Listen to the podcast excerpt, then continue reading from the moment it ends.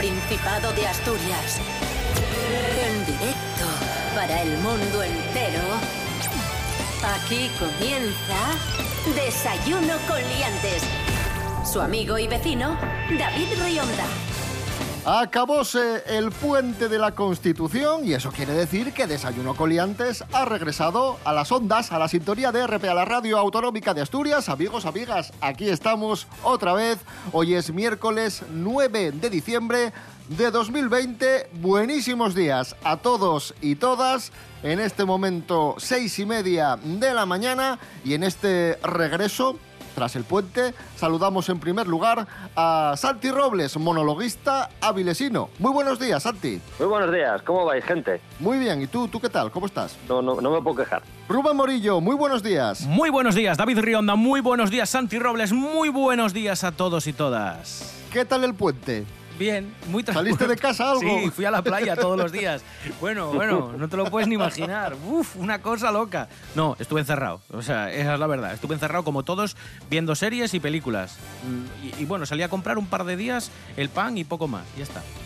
Rubén Morillo, ¿qué pronostica la EMET para hoy? ¿Qué tiempo tendremos en Asturias después del temporal que nos vino estos días? Pues no cambia mucho la cosa, dice la EMET que hoy 9 de diciembre tendremos un día nuboso o cubierto con lluvias y chubascos ocasionalmente acompañados de tormentas, las que hemos tenido estos días atrás. Eso sí, avisa de fenómenos significativos para hoy en Asturias, precipitaciones que podrían ser localmente muy fuertes en la zona del litoral durante la mañana. Así que cuidadín. Temperaturas muy parecidas a las de días anteriores, mínimas de tan solo 3 y máximas de 13. Desayuno con. Desayuno con. Desayuno con liantes, ay, lere, lere, lere. Desayuno con liantes, lere, lere, lere.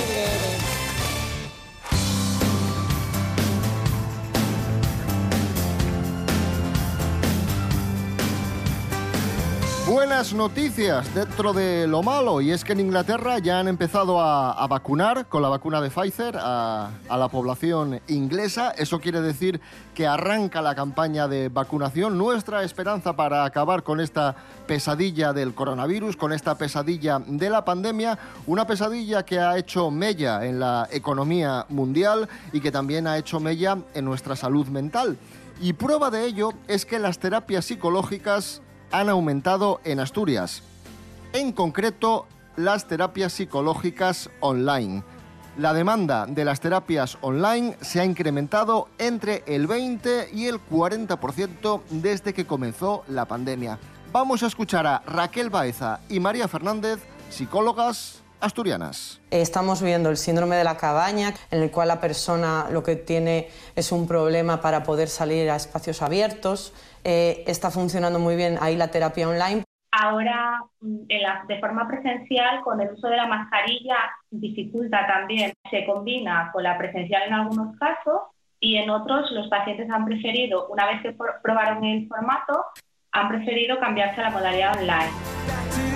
De hecho, tengo varios amigos y amigas eh, que, bueno que ejercen precisamente la psicología y, te dicen que eso que a la gente le viene muy bien. Yo mismo, por ejemplo, eh, porque me ha pillado en un momento más o menos bueno, pero si no, seguramente, vamos, ya también hubiera recurrido, porque al fin y al cabo el agobio que, da todo esto eh, es, es bastante difícil de llevar.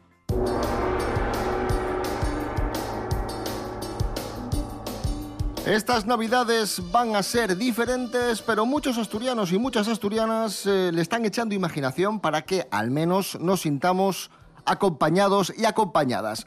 Nos hacemos eco ahora de Yo engalano la Quintana. ¿Qué, ¿Qué, es esto de Yo engalano la Quintana? Pues es una iniciativa que ha puesto en marcha la asociación eh, Las Salguerinas de Pillarno, en Castrillón. Hemos hablado con Mónica Menéndez, ella es la presidenta de la Asociación de Vecinos del Pueblo. Esto nos ha contado. Pues esta iniciativa que echamos a andar desde las Algerinas y que ya no hay quien pare, pues ya hay mucha participación ligada a ella. Nos están llegando fotos de muchos rincones de Asturias. Se llama Yo engalano la Quintana. Entendiendo por Quintana espacio de reunión, sea donde sea.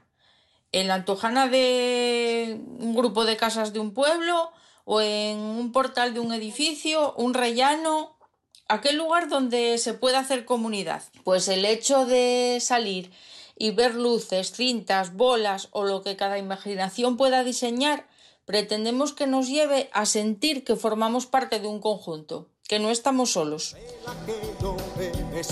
Pues a mí me parece muy importante, y esto ya lo hemos hablado en el programa, eh, eh, eso, la, importancia de la comunidad, de los vecinos, que al final son los que están más cerca y de hecho, como hemos visto en muchas de las publicidades que nos están bombardeando durante estos días en la televisión, al final una de las grandes cosas que hemos, eh, no sé, sacado o extraído de, de, la pandemia es el cariño y la cercanía de los que tienes más cerca, porque al final son los que te pueden ayudar si tienes un día malo o si necesitas algo. Y sobre todo ahora que estamos encerrados, yo creo que nos hace falta todavía más eh, iniciativas co como esta, que unan más a los barrios que, por desgracia y por aquello de los centros comerciales, pues están quedando un poco vacíos de, negocios. Por cierto, amigos, que estos días estuve en contacto con, con esta asociación, las eh, Salguerinas de, de Pillarno, y me estuvieron explicando, me estuvieron contando qué son las salguerinas. Pues son unos personajes fantásticos que, que crearon eh, en 2018 y el objetivo era dar protagonismo a, la figura femenina, a la mujer en Navidad, porque me decían ellos, claro, tú fíjate que en Navidad está Papá Noel, están eh, los eh, Reyes, está el, angulero en San Juan de la Arena, pero no hay ninguna mujer que regale. Entonces creamos unos personajes eh, fantásticos, unos personajes míticos, las salguerinas, y que sean las encargadas de, de, regalar en Navidad, vinculadas aquí al Principado de Asturias, a la naturaleza, al entorno rural, y que transmiten valores como el cuidado del medio ambiente y la cooperación. Guay, sí, por ejemplo, en otros países sí que sé que existe esa figura. En Italia está la befana, que me parece que es una especie de bruja, pero, pero bueno, ves, para una que hay y una bruja. Yo engalano la Quintana, amigos, Pillarno, Castrillón, la asociación Les Salguerines.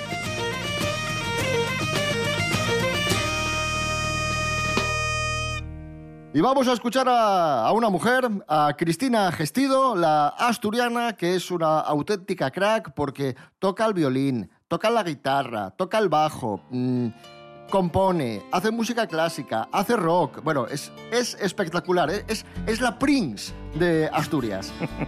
Cristina Gestido, Gestido Emmanuel, su último single. de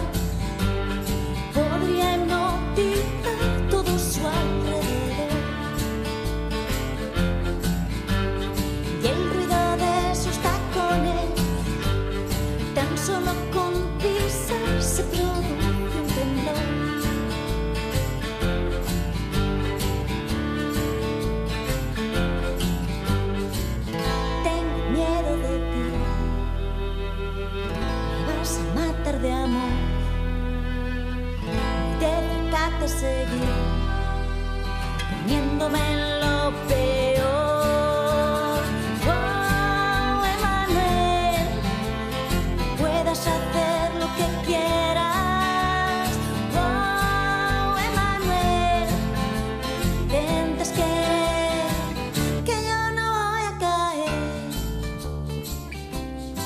Continuamos en Desayuno con Liantes en RPA, la radio autonómica de Asturias. Antes os contábamos que han aumentado las terapias psicológicas online en el Principado y también han aumentado la venta de bicicletas. Se han disparado en torno a un 30% y los vendedores aseguran que se han quedado sin stock para dar respuesta a la demanda de esta Navidad.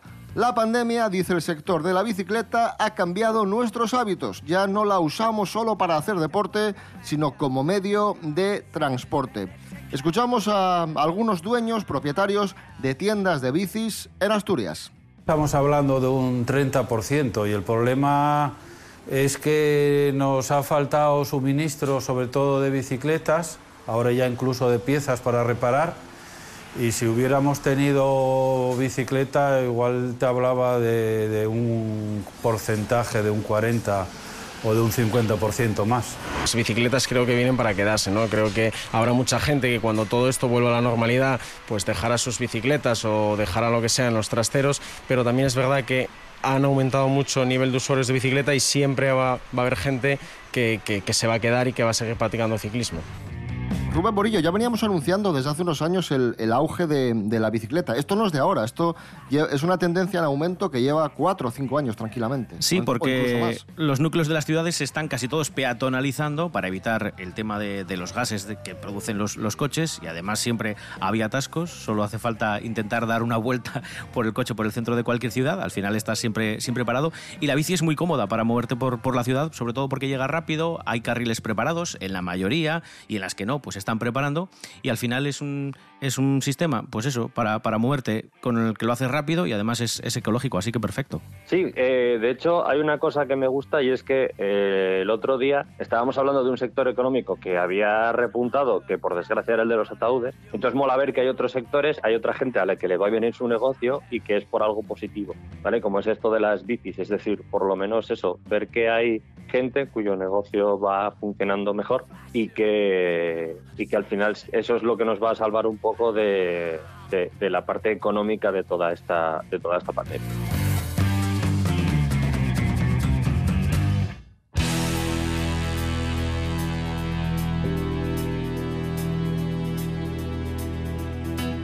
Viaxamos, pero nun en bicicleta, facémoslo aquí, na radio. Marchamos agora para Estados Unidos. Un monolito perraru foi atopado en Utah. La cosa lle rara ya para empezar, pero lle que, a más, el monolito desapareció.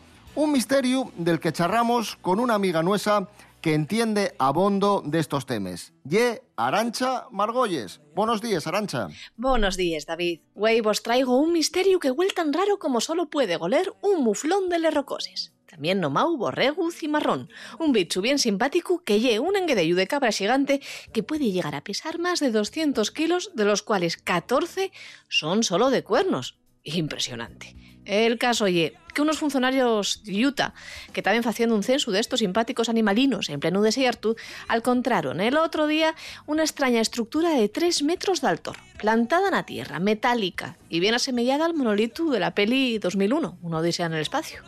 El caso no hubiera dio a más de no ser porque a los pocos días, tan de sópitu como pareciera, el monolito, pop, desapareció. Y a los pocos días descubrióse otro bien similar en Rumanía, donde no hay muflones. Queden ya descartados estos cabres gigantes de la carta de sospechosos. Aquí, en Europa, en Rumanía, el segundo monolito apareció en la ciudad de Pietra Neamt, en una zona natural, en un monte.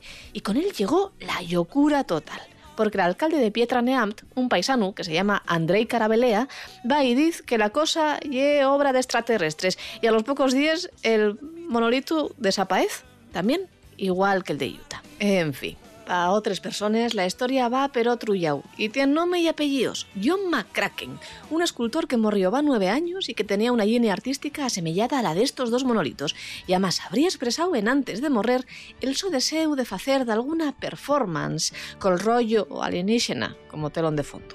Ellos albaceas de McCracken consideran que esto es un erru mayúsculo y además los monolitos fueron colocados mucho después del deceso. Vágoleme esto, ¿qué queréis que vos diga? Vágoleme esto hasta taxema publicitaria. Pero, y que habiendo muflones de por medio, amigos, yo vos lo tenía que contar igual. Y es que son tan simpáticos. Dejan los tambores de sonar y un gong anuncia la retirada. Se discute la capitulación mientras se aproximan carcajadas. Obtuve un premio por miedo a padecer de cinco años de indolencia. Es la semana grande de la crueldad y en nuestro honor celebran una fiesta. Yo me limitaba a contemplar la misma grieta de la. Alguien dijo habrá que demoler, no sé cómo no lo vi llegar. Era el día de la gran broma final. Alcanzamos las 7 menos cuarto de la mañana escuchando a Nacho Vegas y la canción La Gran Broma Final. Y aprovechamos para felicitar el cumpleaños a Nacho Vegas, que hoy cumple 46 años. Felicidades, Nacho Vegas. Esto es Desayuno con Liantes en RPA.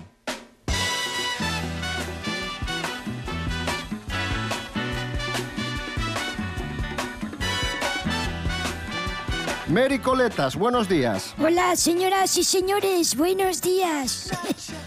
Noticias de famosos con, con Mary Coletas, hoy especialmente interesantes.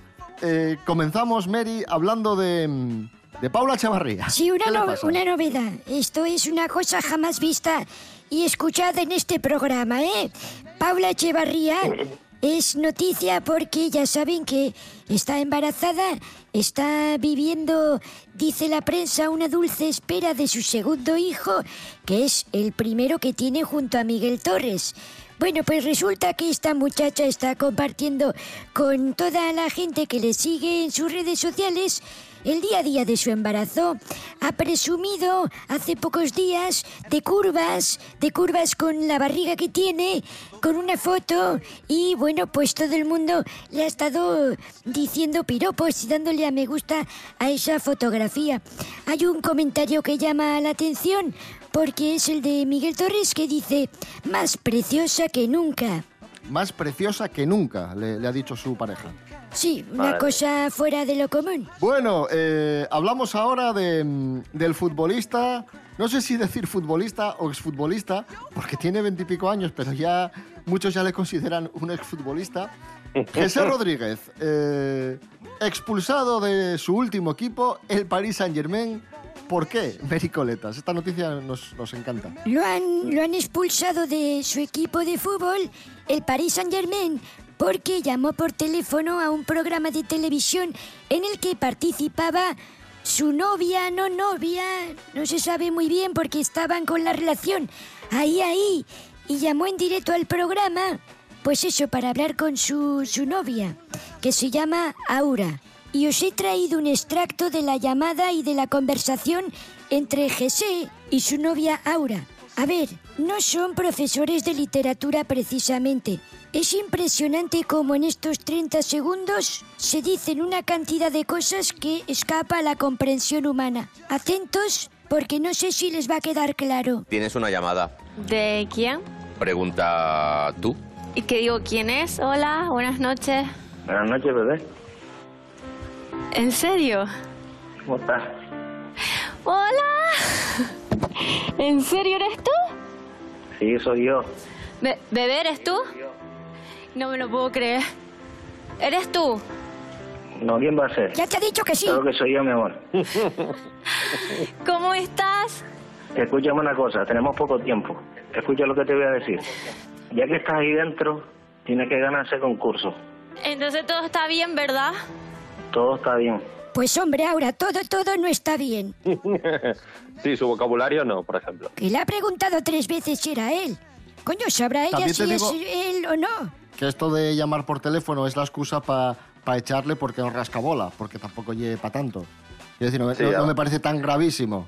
El problema es que no está jugando un pimiento. Claro, a lo mejor no llegar a los pases es bastante peor, sí. tiene razón.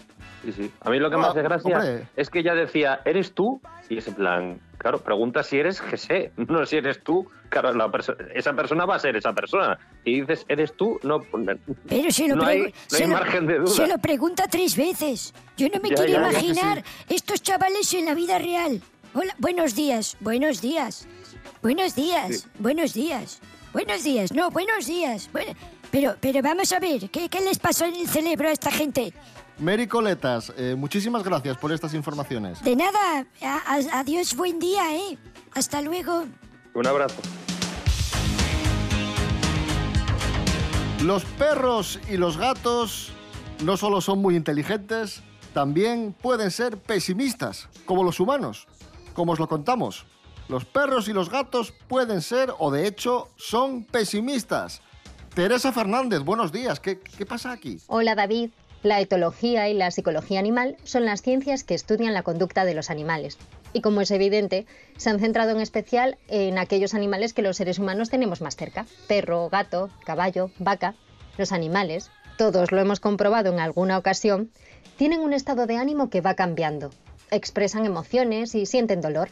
Pues un reciente estudio ha demostrado que nuestras mascotas también pueden ser optimistas o pesimistas, según las circunstancias vitales a las que se enfrenten en un momento determinado. Cuando los animales ganan o consiguen algo que estaban persiguiendo, expresan sentimientos y un estado de ánimo positivo. Y todo lo contrario, claro. Cuando sienten que han perdido algo o las cosas no les han salido como esperaban, se sienten pesimistas. Esa es la conclusión a la que han llegado un grupo de investigadores de Belfast. Según afirma este grupo de científicos, las emociones no han sido tradicionalmente un factor a tener en cuenta en el estudio del comportamiento animal. Ahora, su intención es investigar y remarcar la importancia de esta cuestión. El problema, reconocen, es que no es en absoluto sencillo encontrar una forma de medir y describir las emociones de los animales. Al no poder comunicarse, eso solo puede conseguirse por vía indirecta y con medidas de tipo fisiológico. Qué pena que no nos puedan decir si ven el vaso medio lleno o medio vacío para salir de dudas, ¿verdad? Bueno, hasta luego.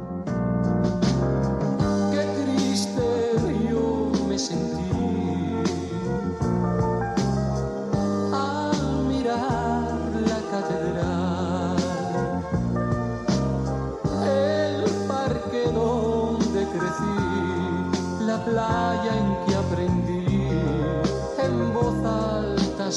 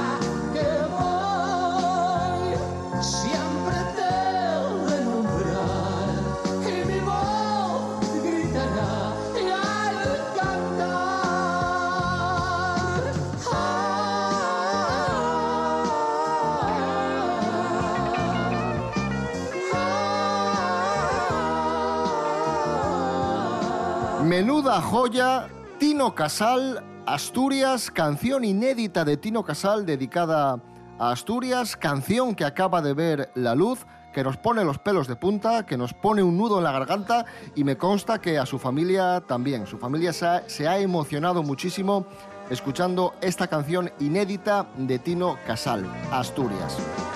Asturias, Asturias, ah, Asturias,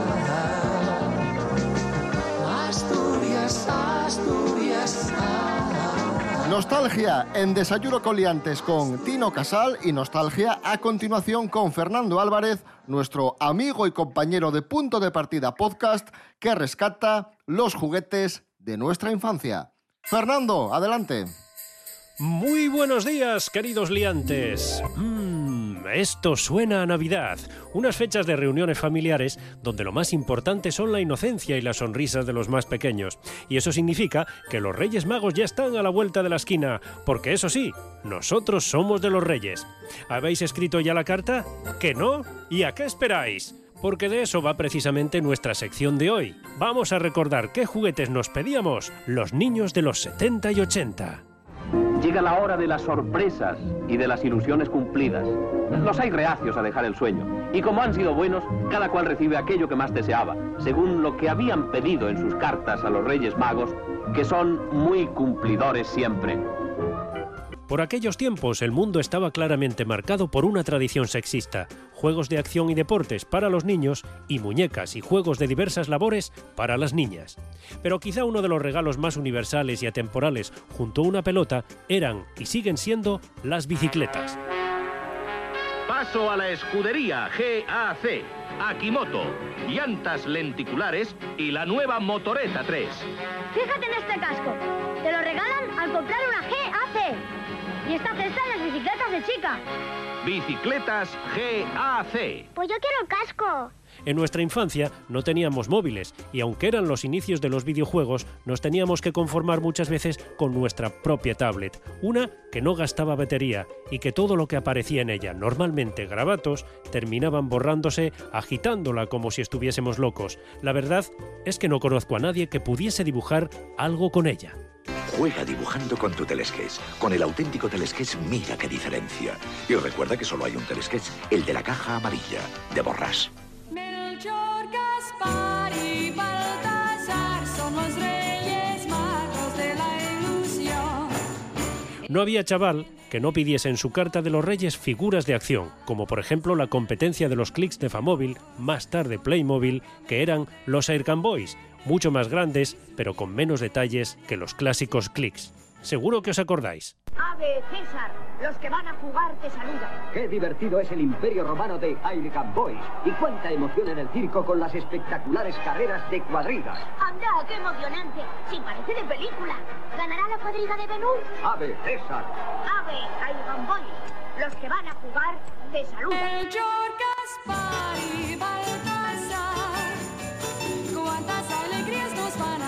El maletín de la señorita Pepis pretendía resolver la necesidad de los pequeños por imitar a los mayores, en este caso a las mamás. Sets de maquillaje, tocadores, creación de complementos, fueron todo un clásico que todavía hoy existe. Aprende a maquillar con el maquillaje de la señorita Pepis.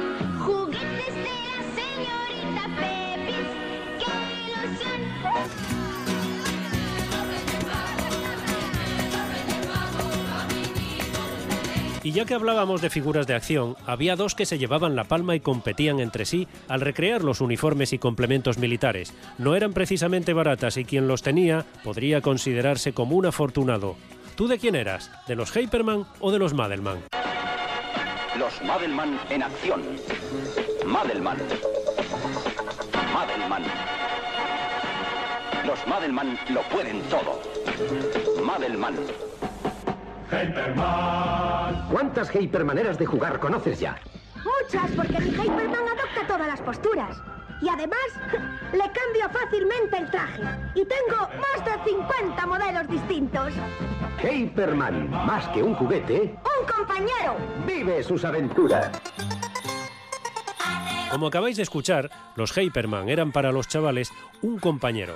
Sin embargo, frente a los valores de masculinidad y la testosterona de estos juguetes, a las niñas se les inculcaba la dulzura y candidez y encontraban en las muñecas no a una compañera, sino a una amiguita. Qué suerte tienes, Nancy, con tu camita nueva, tu armarito.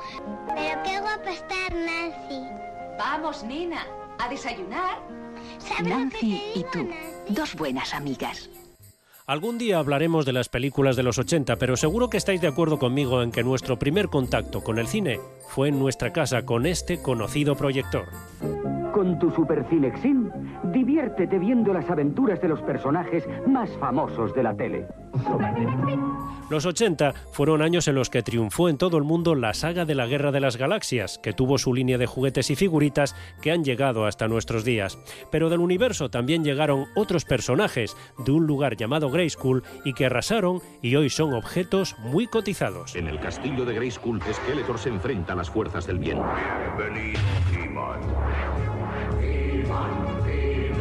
Y Skeletor luchan por los secretos de Eternia, y quien domine los secretos del castillo de Grayskull dominará el universo, con todo el poder de Masters del universo, de Mattel.